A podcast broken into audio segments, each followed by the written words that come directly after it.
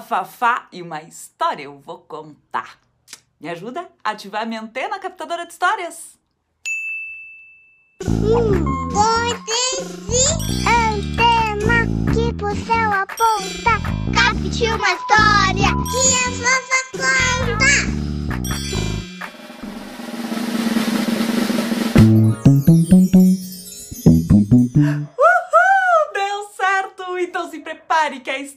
já vai começar. Caía a tarde e começava a refrescar. De repente, um rugido dominou a savana. O mais temido, o mais forte dos animais, dentes como facas e garras capazes de rasgar o vento, estava despertando. Era Ernesto, o rei da savana. Sua barriga estava vazia e ele tinha uma fome feroz. Com vontade de se regalar com um banquete, Ernesto, o leão, decidiu sair para caçar. Colocou-se em guarda e, com um olhar penetrante, observou os arredores.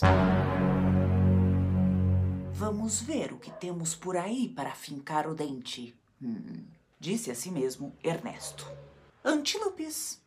Não, não. Já comemos na semana passada. Búfalo? Hum, nem me fale. O último estava seco e duro. Avestruz? Não me convence. Muito trabalho depená-lo. Rinoceronte? Pff, me deu uma tremenda acidez. Girafa? Também não, dá mau hálito. Gazelas? Melhor deixar para domingo, os sogros vêm almoçar. Me apetece a zebra.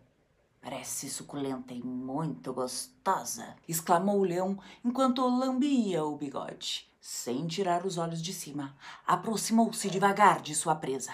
Seus movimentos eram bem lentos. Suas grandes garras não faziam o menor ruído. Ah, ali está ela, gordinha, tremendamente apetitosa e, ai, com seu pijama de listras. Agachado, em meio ao capim, Ernesto retesou seus fortes músculos e preparou o salto.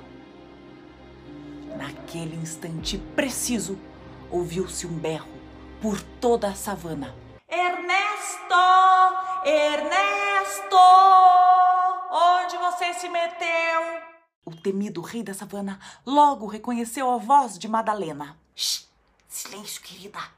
Não vê que estou caçando? Disse Ernesto bem baixinho. Ah, deixe de bobagens! Você esqueceu de buscar as crianças na escola! Respondeu a leoa bem decidida.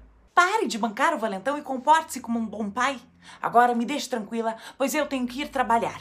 E Madalena foi caçar. Essa foi a história do livro Ernesto, o Leão Faminto, de Lola Casas e Gusti, com tradução de Cissa Fittipaldi e publicado pela Solis Luna Editora. Você é adulto bem legal. Quero te lembrar que na descrição dos vídeos eu sempre deixo um link para quem deseja comprar os livros que eu conto por aqui. Depois vocês até podem acompanhar o vídeo com o livro em mãos. Inclusive, esse livro tem umas ilustrações muito bacanas que vale muito a pena.